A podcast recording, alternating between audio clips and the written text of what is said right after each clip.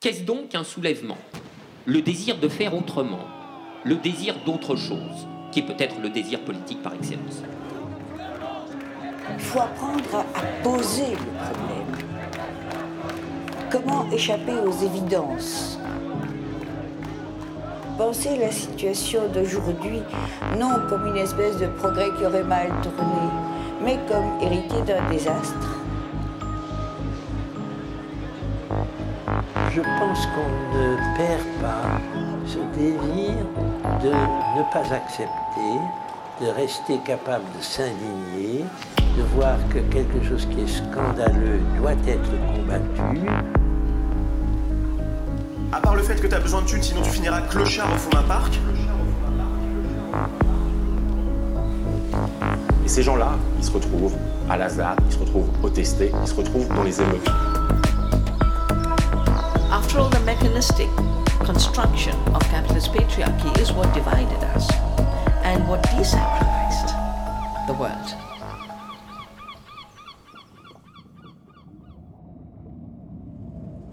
Bienvenue sur Avis de tempête. Épisode 10 Lutter contre la machine olympique.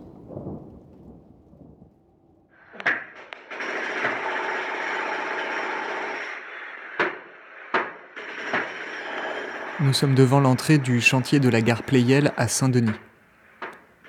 Devant cette future gare qui devrait être terminée à temps pour les Jeux olympiques, des chiffres immenses sont affichés. Ce sont ceux d'une horloge électronique qui comptabilise le temps qu'il reste avant la fin du chantier. La pression qui est mise aux ouvriers des chantiers, c'est l'échéance de 2024. Pas le choix, il faut finir à temps. Sur le site de Paris 2024, le même compte à rebours infernal nous dit qu'aujourd'hui, 8 avril 2022, il nous reste apparemment 840 jours et quelques heures à attendre. Alors qu'on nous bombarde de messages sur 2024, à grands coups de minuteurs, que faire de ce temps d'attente? On espère que ce podcast vous donnera quelques idées. Ramener les Jeux olympiques et paralympiques à Paris. Games of Paris 2024. Les JO de 2024. J'ai l'avantage du projet Paris 2024. Les Jeux Olympiques en 2024. La candidature pour 2024. Et le sponsoring, on en est où des Jeux Olympiques 2024 euh, Paris 24. Paris à les Jeux. Paris 2024. Paris voit. Paris 2024. Paris 2024.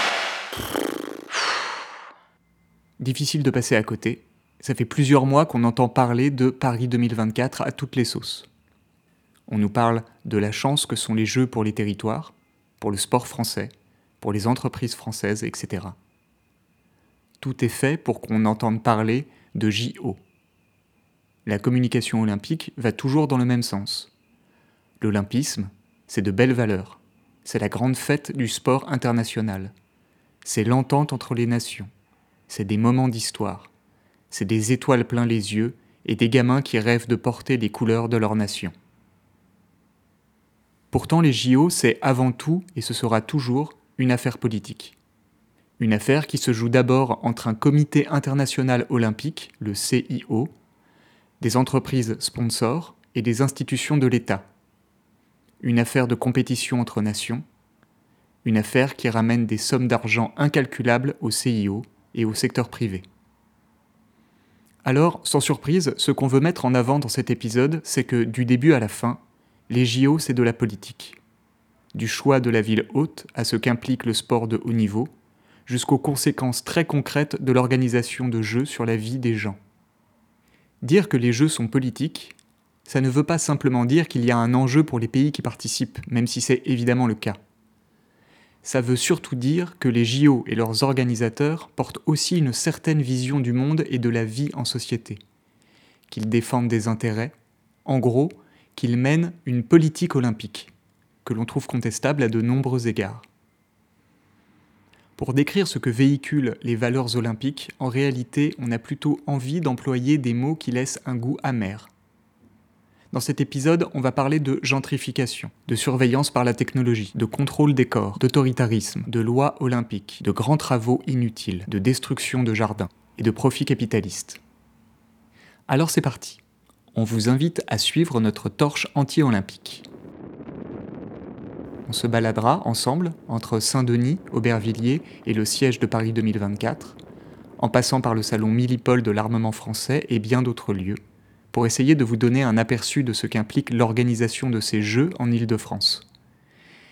Et pour commencer, on va faire un saut en arrière dans l'histoire et revenir à la naissance d'un homme, Pierre de Coubertin.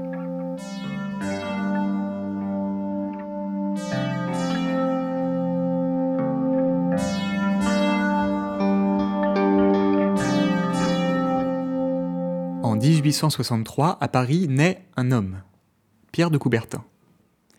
Aristocrate et fier de l'être, il faisait aussi beaucoup de sport. Boxe, escrime, équitation, aviron, Pierre cultivait son corps. Dans ses mémoires, il semble d'ailleurs vouer un culte à la force physique. Et il pensait qu'une sélection devait se faire via l'élimination des plus faibles. En 1894, il décide de fonder le Comité international olympique. S'affichant comme un grand humaniste, il affirme vouloir contribuer à l'édification d'un monde pacifique et meilleur grâce à l'éducation de la jeunesse par le sport. C'est donc lui qui va inventer les Jeux olympiques inspirés par les Jeux antiques qui n'avaient plus lieu depuis belle lurette, depuis le IVe siècle après Jésus-Christ en fait. Les premiers JO de l'ère moderne ont donc lieu en 1896 à Athènes. Le baron de Coubertin était dans l'ère du temps car le créateur des Jeux olympiques modernes, en plus de l'homme sportif, était aussi raciste, colonialiste et misogyne. Il justifiera par exemple que les femmes ne participent pas aux Jeux. Il est indécent que les spectateurs soient exposés au risque de voir le corps d'une femme brisé devant leurs yeux. En plus, peu importe la force de la sportive, son organisme n'est pas fait pour supporter certains chocs. Les premières femmes concourront seulement en 1928, après son départ du CIO. Dans ses mémoires, il déclare Dès les premiers jours, j'étais un colonial fanatique. Il a aussi dit lors d'une conférence en 1890 De quel regard ému ne suivez-vous pas les hommes audacieux qui parcourent le continent noir et répandent vaillamment leur sang pour planter une fois de plus nos trois couleurs sur une case indigène? On pourrait se dire que c'était un discours tristement banal pour cette époque, mais il se trouve qu'il était partisan de thèses proches du nazisme quant à la supériorité et le rôle que la race blanche avait à jouer dans le monde. Ces JO devaient par ailleurs permettre une sorte de colonisation sportive et permettre de démontrer la supériorité de la race blanche sur d'autres cultures. Le sport était en fait un moyen de purifier la race, de discipliner et d'enrôler la jeunesse, ce qui n'est pas sans rappeler les débuts du nazisme. On comprend mieux ce que signifie la devise que Pierre de Coubertin a laissée aux JO, l'important c'est de participer. Sous-entendu, comme ça au moins, on saura ce que vous valez, quelque chose ou rien du tout. Alors aujourd'hui, que reste-t-il de tout cela? Car le temps a passé, l'homme est mort, et les JO ont eu le temps d'évoluer. Mais comment?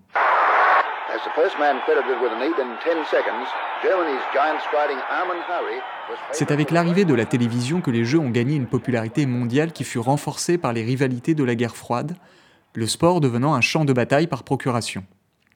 Les JO se sont finalement liés au capitalisme des grandes entreprises dès 1992 à Barcelone lorsque, avec l'appui du président du Comité international olympique Juan Antonio Samaranch, qui était au passage l'ancien ministre des Sports sous Franco, les Jeux sont devenus le business géant que nous connaissons aujourd'hui, où marques et sponsors sont devenus omniprésents.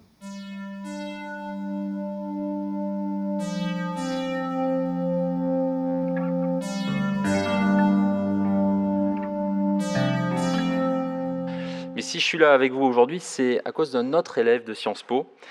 Euh, cet élève était passionné euh, euh, par l'Antiquité. Il était surtout passionné par le pouvoir unique du sport pour contribuer à l'épanouissement d'une jeunesse, à faire en sorte que le sport soit bien utilisé pour l'éducation des jeunes, et notamment au Royaume-Uni. Cet élève, il a eu ce projet un peu fou de rénover les Jeux olympiques euh, euh, antiques par et de créer euh, ces Jeux olympiques modernes. Vous l'avez reconnu, c'est bien évidemment Pierre de Coubertin, qui était un, élève de, Sciences Po, de Sciences Po pardon. Et, c'est grâce à lui que je suis là ce soir. La personne qu'on vient d'entendre, c'est Tony Estanguet, le président du comité d'organisation des Jeux olympiques de Paris 2024, le COJO, lors d'une intervention à Sciences Po. C'est un ancien champion, encore jeune et beau gosse, a priori loin de la figure un peu trop caricaturale du baron de Coubertin. Le comité olympique a bien compris que l'image, ça compte. Le voilà le bel héritage de Coubertin. Le CIO qui continue d'afficher sans vergogne le baron sur son site internet. Le CIO, c'est une organisation qui semble faire sa loi dans les pays hôtes. La ville de Paris a signé un contrat avec le CIO dans lequel il est précisé que la ville et l'État doivent payer tout ce qui excède le montant fixe que le CIO a alloué à l'organisation des Jeux. Les contrats olympiques que signent les villes sont des contrats privés soumis au droit suisse. En cas de litige, la loi française n'est même pas compétente. En plus de ça, le CIO n'a pas oublié de mettre son argent au bon endroit. C'est une entreprise privée basée en Suisse qui profite allègrement des avantages fiscaux du pays et qui ne publie jamais ses comptes. Tout ce qu'on sait, c'est que les bénéfices se chiffrent en milliards. Le Parlement français a voté une loi olympique qui est passée inaperçue en 2018. Or, cette loi instaure un quasi-état d'exception dans plein de domaines urbanisme, réglementation de la publicité, droit du travail, sécurité. Les cinq plus grands syndicats français ont signé aussi une charte sociale avec le COJO, qui stipule pourtant que tout doit être livré dans les temps et que le droit de grève est suspendu dans de nombreux secteurs avant, pendant et après les jours de compétition. Les règles et lois contournées, les budgets alloués coûte que coûte, les travaux menés à toute vitesse, le CIO s'est assuré tout un arsenal juridique qui joue en sa faveur. Grâce à cela, il maintient une forte pression à la fois sur le comité d'organisation locale et les mairies, mais aussi et surtout sur les travailleurs et travailleuses des chantiers, sur les habitants et habitantes des quartiers impactés par les travaux, sur les employés précaires de la sécurité privée, sur les stagiaires ou jeunes diplômés mal payés à qui on demande de se dévouer pour que les jeux soient plus verts, surtout à grands coups de communication, de couverts jetables en bois, de micro-gestes qui ne changent rien au modèle général des JO. En fait, les JO mettent la pression sur nos vies, on comprend alors que certains, comme l'association Non au JO, demandent la dissolution du CIO.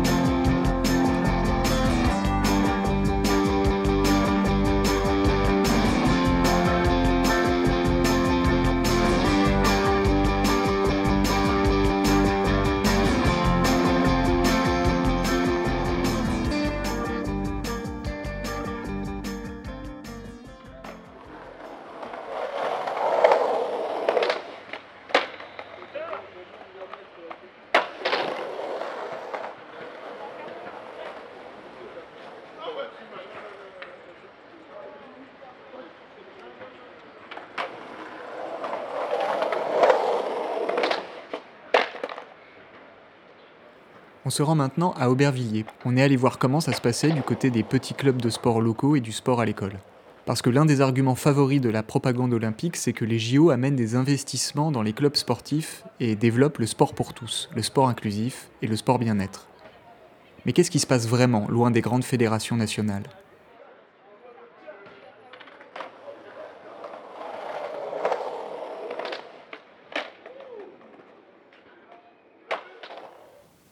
Moi, je suis euh, j'étais professeur de PS, puisque je suis à la retraite maintenant. Et euh, j'ai travaillé avec des, enfants du, du, CP, donc 6 ans, jusqu'à 10 ans, CM2. Eh bien, moi aussi, je suis professeur d'éducation physique et sportive. Eh ben, salut, moi je m'appelle Alix et je fais du sport populaire depuis maintenant euh, deux ans. Euh, je suis dans, un collectif qui s'appelle le Boxon, qu'on a créé avec des potes euh, l'année dernière, même si ça fait un peu plus de deux ans que je suis dans le milieu du sport populaire. Ouais, salut, moi c'est Camille. je fais du sport populaire de combat depuis maintenant trois ou quatre ans. Euh, notamment du, de la lutte, enfin du, du jiu-jitsu brésilien, quoi, et euh, de la boxe sous différentes formes. En fait, le boxon, c'est un collectif euh, qui fait essentiellement des sports de combat. Ça va être de la boxe anglaise, de la boxe pied-point et de la lutte à l'évré. Ce qui me plaît dans le sport, c'est le côté un peu routine, si tu veux. Je vais pas me demander si demain je vais aller faire du sport, je sais que je vais aller en faire. La camaraderie ou l'esprit que j'ai rencontré beaucoup plus tard finalement dans, dans, ma pratique sportive, moi, parce que j'étais pas franchement une vraie sportive, mais euh, cet esprit euh, de, de, groupe et de, euh, d'être bien, bien avec une équipe et de faire la fête.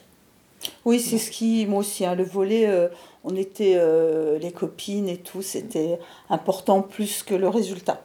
Moi, si je continue à faire du sport aujourd'hui, je pense que c'est parce que ça me, ça me cadre un peu. Si tu veux, j'ai pas besoin de trop réfléchir. Alors, certes, je réfléchis quand je fais ma pratique sportive et je réfléchis à comment je la fais. J'adore jouer.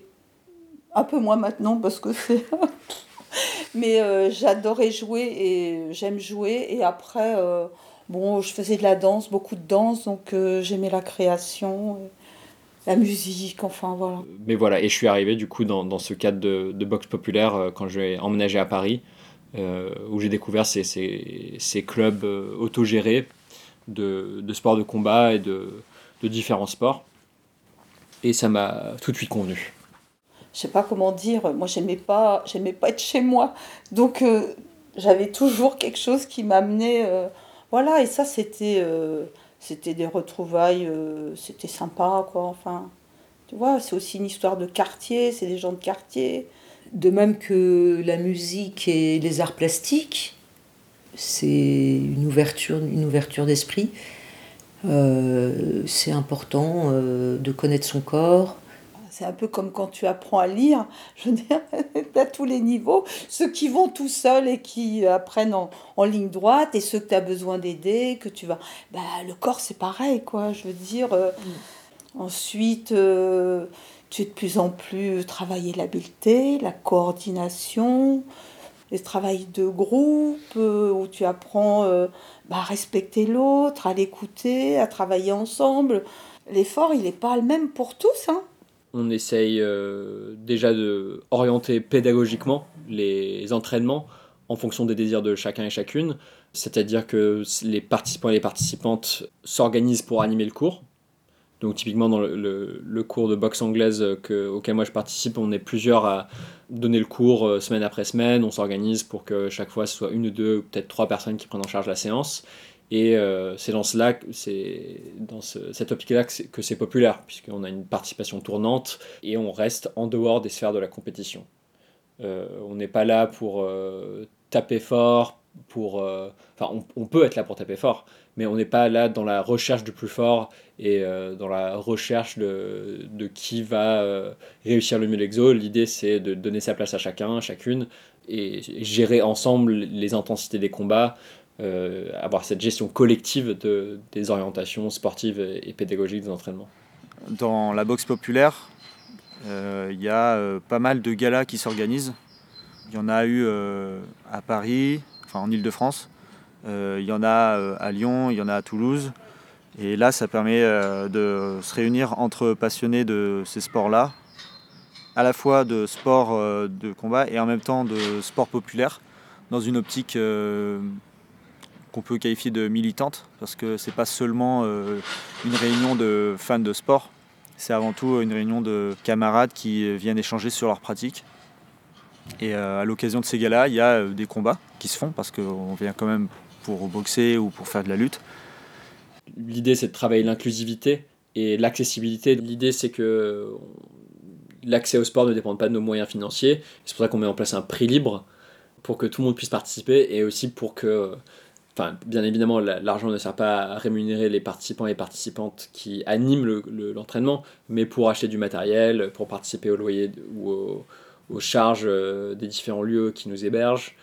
Euh, et du coup, bon, ça permet à tout, le monde de participer, mais ça aussi, ça, emporte des, contraintes budgétaires, on va dire. On peut pas louer des salles, du coup, on dépend de squats ou de salles associatives qui veulent bien nous héberger notre projet de sport. Et, euh, et donc, c'est populaire dans ce sens-là, où on, fait euh, avec les envies de tout le monde, les, les, les, capacités de tout le monde, des participants quoi, et des participantes. Nous, on a un prix libre euh, qu'on a défini collectivement à 15 euros par trimestre, mais c'est vraiment à titre indicatif. ça peut être plus, ça peut être moins, et personne viendra taper sur les doigts de celui ou celle qui n'a pas payé son prix libre. Quoi. C'est vraiment c'est en toute détente. L'idée, c'est de pouvoir euh, créer un climat où tout le monde va pouvoir se sentir euh, à l'aise pour pratiquer ces sports-là.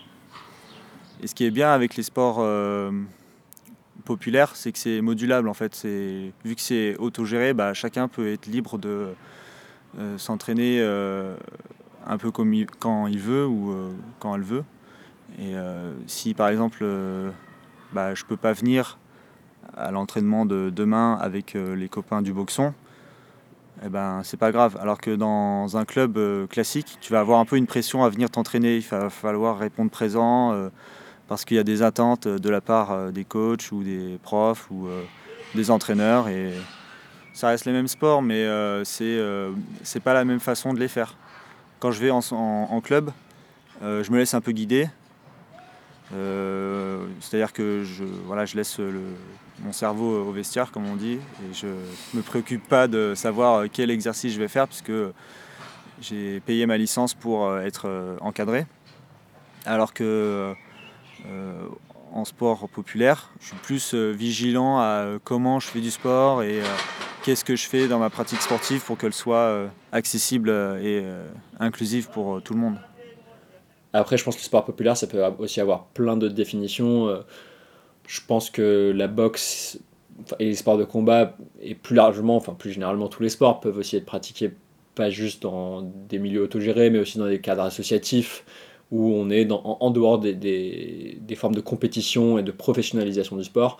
C'est quand même militant parce que la, question euh, des différences euh, de classe, euh, de genre, de race, euh, se pose et, et on la questionne.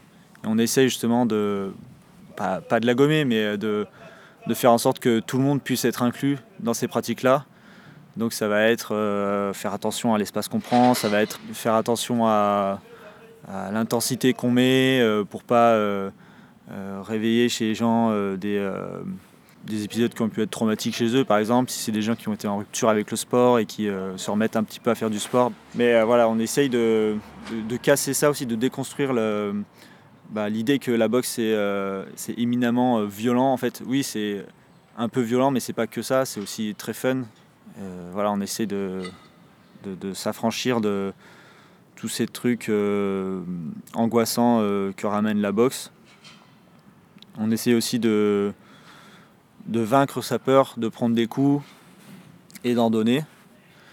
Et bien sûr, on essaye de, voilà, de montrer que bah, tout le monde peut euh, prendre du plaisir dans la boxe. Il n'y a pas juste ce côté écrasant et on n'a pas besoin de faire mal aux autres pour euh, apprécier ce sport et on n'a pas besoin de se faire mal non plus pour, euh, pour progresser. Quoi. L'autogestion euh, à ses limites, on, se retrouve effectivement toujours à être un peu les mêmes, à tourner, à, donner les cours, mais euh, ça, c'est, on, on tend toujours vers plus d'autogestion, on tend toujours vers plus de, d'accessibilité, et euh, c'est jamais quelque chose qui est gagné d'avance, et il faut toujours réajuster le tir, un peu se concerter pour voir qu'est-ce qu'on peut améliorer. Le sport pul- populaire, c'est aussi euh, le dire quand il y a des problèmes, c'est aussi euh, euh, en parler entre nous, c'est euh, s'auto-organiser, c'est s'auto-gérer. Ça demande euh, bah, de faire des réunions, ça demande de, voilà, de s'organiser, trouver des lieux, trouver du matos. On l'a enfin, un peu rencontré là euh, dans nos luttes. J'ai un peu retrouvé euh, un peu un esprit un petit peu euh, effectivement de, de, de- collectif et d'aller ensemble vers, euh, vers euh, une tentative de victoire ou quelque chose, quoi, dans le militantisme aussi beaucoup. Mais sous une autre forme, parce que bon, j'ai beaucoup, énormément fait de, de, de- de manifs.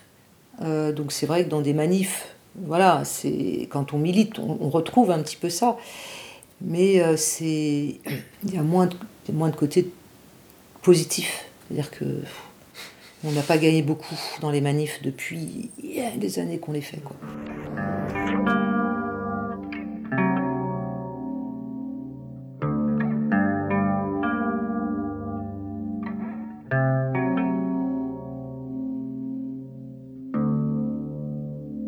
Enfin, moi, les, les JO, comme euh, les, les grandes messes sportives, euh, je m'en suis éloignée petit à petit. La révélation, ça a été le Mondial 98, ici, là, en Seine-Saint-Denis, où j'étais vraiment euh, à fond encore. Euh, Moi, que ce soit le foot, le rugby ou les JO, j'étais à fond. Et, et j'ai eu vraiment un flash parce que, habitant le 93 quand même, euh, la construction du stade de Saint-Denis et on nous disait il va y avoir des retombées économiques pour la Seine-Saint-Denis, il va y avoir des retombées économiques pour les clubs de foot de la Seine-Saint-Denis, il va y avoir plein plein de choses. Et en fait, mais très rapidement, je me suis rendu compte qu'il y avait rien. C'est-à-dire que euh, les, clubs bah, se débrouillent toujours avec ce qu'ils ont. Dans le foot, je connais pas bien, mais je connais plus le rugby. Beaucoup de bénévolat, beaucoup euh, de les, parents qui emmènent les enfants euh, à leurs compétitions, tout ça. Il n'y a, y a, rien eu de ce qui était euh, promis après cette Coupe du Monde. Il y a des valeurs des JO qui ne correspondent pas à ce que j'envisageais moi en tant qu'enseignante on court le plus vite possible, euh, on se dépasse, c'est évident que et ça fait et tous les tous les gamins adorent ça, je veux dire euh, courir vite, on adore euh, faire des courses, voilà, donc se mesurer, oui, mais pas avec tous les symboles que représentent les JO. il faut que les participants et participantes au niveau compétitif aient le temps, les moyens de participer à la compétition. Donc ça restreint directement les, le, nombre de personnes euh, qui, peuvent participer. On est aussi dans un, une exigence très forte euh, et une pression sur les corps qui, sont, qui est vraiment démentielle, surtout dans les sports individuels. Enfin, je vais parler de ce que je connais, mais dans les sports de combat, euh, quand on est à un niveau compétitif, quand on se blesse, c'est catastrophique. Euh, on, se blesse souvent parce qu'on a une, réelle pression sur les corps. Euh, on, demande à travailler tous les jours euh, et on, pratique un sport qui est traumatisant, traumatisant dans le sens médical. Quoi. On reçoit des coups, on, reçoit des prises, des, étranglements, des, des, clés de bras, des, et du coup, on a des, des micro-fractures, des micro-déchirures euh, qui se euh, produisent au niveau des os et des, muscles. Et si on n'a pas le temps de se régénérer, de, de, et on, est toujours dans cette espèce de dépassement démentiel de, ses capacités, de ses propres capacités physiques, ça conduit aux blessures. Et une fois qu'on est blessé, en fait, on, est aussi mis de côté. Je pense que la compétition qui appelle ce genre de comportement un peu nocif est assez incompatible avec le sport populaire. Ça c'est pareil, c'est le drapeau, la nation, tout ce rapport à, à, la nation, voilà. Ouais, mais ça c'est quelque chose moi que je ne supporte pas, que je... Moi il y a quelque chose qui me qui me plaît pas quoi. Je sais pas, c'est quelque chose On qui retrouve me... la même chose dans les manifs hein. Ouais, ouais, mais bon, je, je veux dire. Euh... Non, mais parce que moi, j'ai quand même été beaucoup euh, au Stade de France pour des matchs de rugby. Euh, je me retrouve euh, dans les mêmes tribunes que les Anglais euh, ou les Gallois ou tout ça. Et effectivement, bon, je de là à chanter la Marseillaise, peut-être pas trop, mais ni à agiter mes drapeaux. Mais voilà, on, on est, voilà, on est pour l'équipe de France. les autres sont pour leur équipe. Et on est en franche camaraderie et il n'y a pas de il n'y a pas de, de, débordement. À vrai dire, euh, moi, si j'ai commencé la boxe, c'est euh, parce que j'ai été euh, bluffé par la performance de deux Français au JO. Okay. Voilà. Tony Yoka et Estelle Moselin, je crois, qui sont mari et femme et qui ont brillé en boxe anglaise au JO de Rio. Ça m'a donné envie de faire de la boxe. Après, oui, c'est la conséquence euh, sympa de euh, plein de trucs super nuls parce que euh, je suis content d'être tombé sur ces combats-là euh, au JO de Rio et en même temps, euh, je peux pas dire que euh, les, externalités de, des travaux pour les JO de Rio, c'était cool. Est-ce que c'était vraiment utile d'en arriver là? Je veux dire. Bon. Non, évidemment, ça rend malade euh, voir les, les JO euh, ou le sport de haut niveau en, général, hein, pas que les JO, mais euh, la, Coupe du Monde de foot et tout ça. Bien sûr, euh, on va pas refaire euh, le tableau. tout le monde sait que c'est une catastrophe. Sur cette contradiction, j'avoue que j'ai pas la réponse, euh, si ce n'est que bah, le sport s'appelait au-delà de, des considérations éthiques. Mais ce ne serait pas le premier paradoxe auquel les gens font face pour employer des, gros mots, euh, la dissonance cognitive, euh, elle s'exprime euh, vraiment partout, donc le sport n'y échappe pas. Après, je pense que dans les sports de haut niveau, ça ne veut pas dire qu'on ne peut pas porter un message politique aussi. Je pense typiquement aux États-Unis où genre tu as tout le mouvement Black Lives Matter qui a investi le sport de haut niveau, notamment avec après l'action de Colin Kaepernick. c'est un basketteur de haut niveau qui a mis le genou à terre pendant l'hymne national américain en soutien à Black Lives Matter, au mouvement antiraciste. Et, et en fait, ça, produit euh, plein de choses, euh, enfin plein d'émulations dans, le monde du sport avec plein d'autres euh, sportifs noirs qui mettent le genou à terre pendant l'hymne national et montrent leur solidarité avec le mouvement. Et ça a été décrié par toute l'extrême droite et toute la droite américaine. et de par leur, leur influence et tout, enfin, ils peuvent porter des messages politiques, quoi. C'est pas, je pense qu'il y, y, a des choses hyper intéressantes il y a, pas, mal de documentaires qui sortent récemment sur Mohamed Ali, c'est aussi un, gigantesque personnage de l'antiracisme aux États-Unis et même au niveau international. Je pense pas que pour autant on est complètement fermé à des formes d'expression politique au niveau compétitif, mais mais je pense que structure, enfin, structurellement en tant que tel, comme dit plusieurs fois là déjà, euh, la compétition, ça ferme les portes à, à plein de gens. Quoi.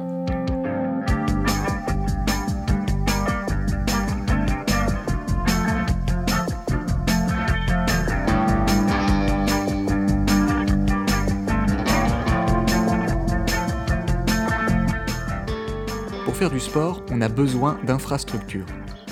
C'est d'ailleurs souvent leur coût qui pose problème aux villes candidates. À Athènes, à Londres, à Rio, à Tokyo, ce sont des millions qui ont été dépensés pour les infrastructures olympiques. On pense évidemment aux stades, aux terrains, aux piscines et aux points d'eau, mais en fait, ça n'est que la partie émergée de l'iceberg.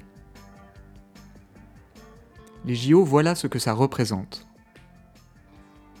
2 millions de spectateurs, dont un bon nombre venus en avion de l'étranger. Plus de 10 000 athlètes et leurs délégations qui viennent pour des semaines. 100 000 heures filmées et plus de deux tiers de la population mondiale qui, selon les chiffres officiels, regarde au moins un bout d'épreuve. Des lieux qui sont nettoyés et gentrifiés pour l'occasion, car les JO, c'est le moment où le monde entier regarde la France, et il ne faudrait surtout pas montrer de la misère des centaines de marques qui font leur sponsoring et distribuent des goodies, des milliers et des milliers de repas à emballer, des panneaux lumineux dans tous les sens, des caméras et des drones qui filment tous les visages, des armes à feu en plus dans les mains de la police, l'armée et les compagnies privées.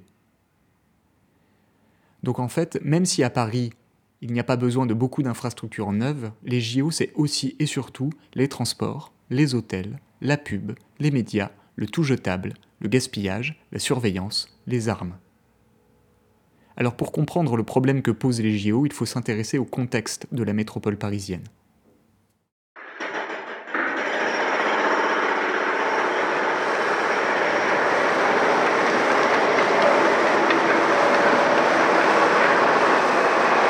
Nos espaces de vie en ville sont pensés pour être efficaces et productifs. L'argent public et les contrats avec le privé, promoteurs, bailleurs et autres, vont se tourner en priorité vers des commerces de plus haute gamme, des activités tertiaires pour employés qualifiés, des logements plus chers. Les populations ouvrières sont alors remplacées par les classes moyennes dites créatives, artistes, jeunes entrepreneurs, profs, chercheurs. Puis ensuite par d'autres populations encore plus aisées. C'est l'abandon total d'une stratégie nationale qui a duré plusieurs années où le territoire s'industrialisait. Place maintenant à la métropole mondialement connectée, place à la compétition entre les grandes villes pour l'accueil des cadres, des capitaux et des sièges des firmes internationales. On connaît la suite. On va vers l'anéantissement des espaces conviviaux où s'organisait la vie communautaire, dans la rue, sur la place ou au pied de sa tour. La rénovation urbaine Certes, c'est de l'argent pour rénover, mais c'est aussi une façon de dire au quartier populaire Maintenant, c'est chacun chez soi. Travaille, consomme. Dans certains cas, c'est flagrant, dans d'autres, un peu moins. Mais certaines politiques menées depuis des années ont conduit à l'anéantissement de ces espaces de solidarité. Par exemple, pour la construction du village olympique entre Saint-Ouen et Saint-Denis dans le 93, 224 personnes d'un foyer ADEF ont été expulsés, dont 46 sans solution de relogement. Les personnes relogées sont quant à elles déplacées dans des modules sans âme, seules dans une chambre, sans espace de réunion. C'est juste un exemple de ce qui se passe un peu partout en Île-de-France. Le résultat, c'est que les quartiers deviennent de moins en moins mixtes, et les plus pauvres galèrent toujours plus. La gentrification agressive d'un quartier par de nouvelles constructions et rénovations amène avec elle une certaine vision de l'esthétique de la ville. Des chercheurs ont démontré que l'homogénéisation de notre espace urbain, plus rien ne dépasse, plus de vente à la sauvette, tout paraît flambant neuf, produit un changement des consciences. Elle va changer la manière dont on perçoit le quartier dont on l'habite. Ce confort est d'ailleurs souvent artificiel, car derrière une belle façade, on va trouver des logements pourris, mal isolés, mal éclairés.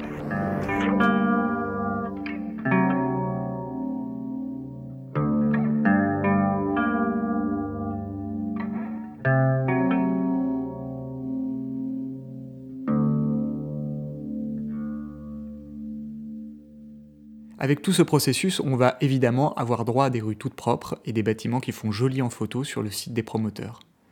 Peut-être que certains gagneront effectivement en confort dans leur logement. Mais ce qu'il ne faut pas oublier, c'est que derrière ces monuments de l'Olympisme et du Grand Paris, il y a l'histoire de celles et ceux qui l'ont construit, car certaines personnes y auront laissé leur santé, voire leur vie.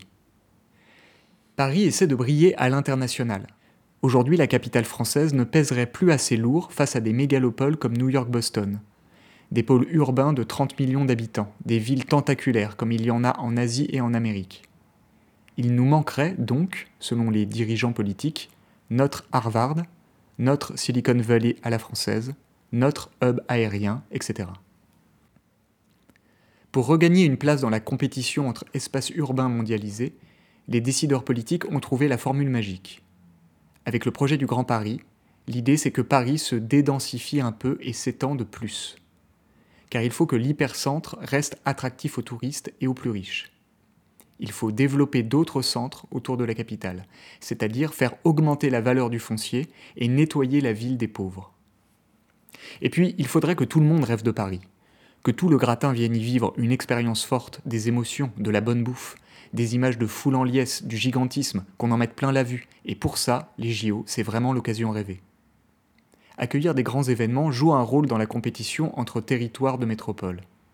C'est ce qu'on appelle aussi le capitalisme de fait. L'idée, si on la résume, c'est que les JO instaurent un état d'exception par leur exubérance, ce qui permet de mettre en place des politiques et des pratiques qui sont impensables en temps normal. Ce que Naomi Klein appelle la stratégie du choc. Le capitalisme de fête des JO présente six éléments essentiels. Premièrement, il prend place durant un moment de fête exceptionnel, où les règles normales de la politique peuvent être temporairement suspendues. Deuxièmement, le CIO et les médias de masse s'associent pour créer et diffuser un spectacle politico-économique. Le CIO joue un rôle pivot, chorégraphiant le spectacle et nourrissant les histoires et les images de la machine.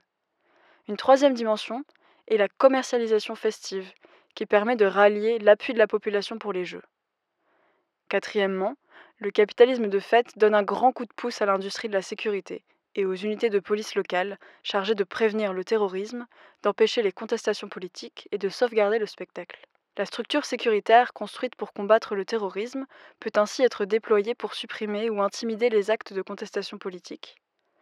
Cinquièmement, le capitalisme de fait est soutenu par les revendications de bien-être environnemental et social. Dans les années 90, le CIO a ajouté le développement durable comme l'un de ses piliers rhétoriques. Et dernièrement, le capitalisme de fait dépend de la formation de partenariats publics-privés qui sont généralement déséquilibrés en faveur des entités privées en termes de montants investis, de bénéfices et de risques. Pour les habitants et habitantes, voilà en quoi consiste cette stratégie du choc olympique. Avant l'attribution des jeux et le début des chantiers, c'est l'absence d'infos, et donc l'absence de choix, les lois qui passent sans débat public, la propagande et le nettoyage des quartiers pour préparer les travaux, cela impliquant également des expulsions. Durant la préparation, c'est les travaux assourdissants, les quartiers qui changent à toute vitesse, le bordel partout, le quartier qui a l'air d'être assiégé. Et pendant les jeux, on ne sait pas encore, mais on l'imagine un peu, de la police, de l'agitation dans tous les sens, 2 millions de personnes au bord de la Seine, les routes bloquées pour laisser passer les athlètes, la répression des contestations. Quant à l'après, on sait encore moins ce qui se passera. Sauf qu'il y aura des dettes à payer, ça c'est certain.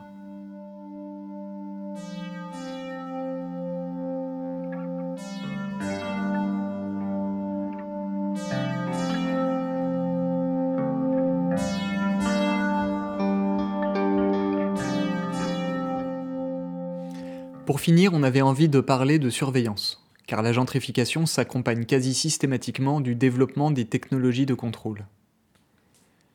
Historiquement, les JO, ça permet aux États de renforcer les dispositifs de surveillance et de contrôle des populations.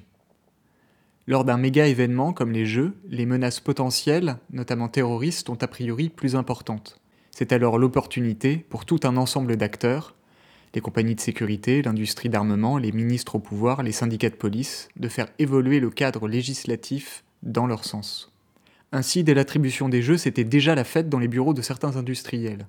Dans le dernier contrat de filière du Comité stratégique des industries de sécurité, signé en 2020 par, entre autres, Christophe Castaner, alors ministre de l'Intérieur, et le patron de la multinationale d'armement Thales, les JO font bien partie des objectifs stratégiques. Les JO de la paix, bien sûr. La loi sécurité globale va dans ce sens. Cette loi a inscrit les JO dans son préambule. La loi de sécurité globale permettrait la reconnaissance faciale, l'utilisation de drones, la détection automatisée de personnes considérées comme gênantes, l'apparition de policiers augmentés, la mobilisation importante de la sécurité privée et l'extension de ses prérogatives. En novembre dernier, le ministère de l'Intérieur indiquait dans son nouveau livre blanc que tout cela devrait être prêt et autorisé pour que le JO Paris 2024 soit un lieu de promotion et d'amplification des technologies sécuritaires. En France, comme dans les derniers pays d'accueil des Jeux, ces dispositifs prennent différentes formes. Trois projets d'algorithmes pour détecter, à partir de vidéosurveillance, les mouvements anormaux des personnes et proposer des réponses policières automatisées. L'utilisation des données des opérateurs mobiles et de Twitter pour avertir les responsables d'éventuelles situations atypiques ou critiques. L'identification biométrique pour l'accès à certains endroits. En plus de ces innovations, une myriade de caméras, drones et autres dispositifs policiers que l'on connaît déjà seront de la partie. Depuis des dizaines d'années, notamment depuis les attentats du World Trade Center en 2001, les États travaillent main dans la main avec les industriels, leur garantissant des bénéfices économiques très importants aux frais du contribuable pour développer les meilleurs dispositifs répressifs. Le Salon français Millipol incarne bien l'aboutissement de cette politique. Il s'agit d'un événement mondial de la sûreté et de la sécurité intérieure qui réunit différentes institutions publiques et des entreprises privées dans le but d'améliorer leur collaboration. D'autre part, ces processus s'inscrivent dans une dynamique de privatisation de la surveillance et du contrôle des populations. Dès 2017, les compagnies de sécurité privées ont été autorisées à faire usage d'armes à feu offensives et défensives. Un pas important dans la privatisation du secteur de la sécurité.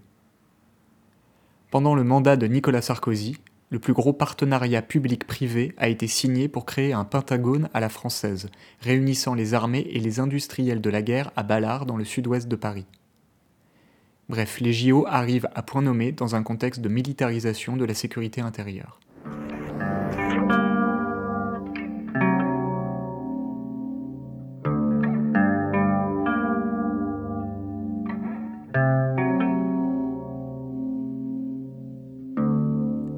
Les 21 et 22 mai 2022 auront lieu les rencontres anti-olympiques à Paris.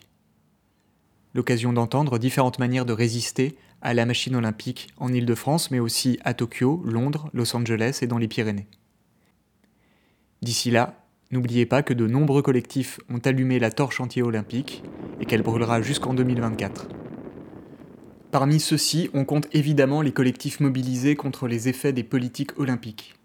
Par exemple, le collectif Non au JO en 2024 à Paris, qui s'est créé en 2016 et demandait un référendum sur la tenue des Jeux olympiques et qui n'a cessé de se mobiliser depuis. Un peu après a été créé le Comité de vigilance Paris 2024, sur une ligne certes un peu différente, mais toujours dans l'optique de protester contre les divers aménagements absurdes et inutiles liés aux JO dans le 93. En parallèle, la Quadrature du Net a révélé dans plusieurs enquêtes l'armada sécuritaire qui allait être déployée pour les JO. En 2019, le collectif Saccage 2024 s'est formé pour fédérer différentes luttes locales et faire le lien entre les collectifs de citoyens et des militants prêts à passer à l'action. Le mouvement contre la loi sécurité globale a aussi vu fleurir messages et pancartes contre la machine olympique. Tout ça a permis d'avoir de nombreux relais par voie de presse. Citons aussi plusieurs collectifs militants et écologistes comme Youth for Climate ou Désobéissance Écolo Paris qui ont commencé à s'emparer de ces sujets. Certains syndicats, comme Solidaire 93, ont également pris position pour porter la voix des travailleurs et travailleuses qui subissent la pression sur les chantiers et la colère gronde dans le secteur des déchets du BTP. Des luttes sont menées et gagnent, comme sur les jardins ouvriers d'Aubervilliers, où la justice a ordonné la suspension des travaux sur les 10 000 mètres carrés de jardins détruits, grâce à la détermination du collectif de défense des jardins qui n'a rien lâché face à la mairie. Des pétitions aux occupations, en passant par les recours en justice et les manifestations, il existe une myriade de manières de lutter contre les JO 2024. Les collectifs existent et ont besoin d'énergie, ils n'attendent que vous. Rejoignez-les. Rejoins-nous.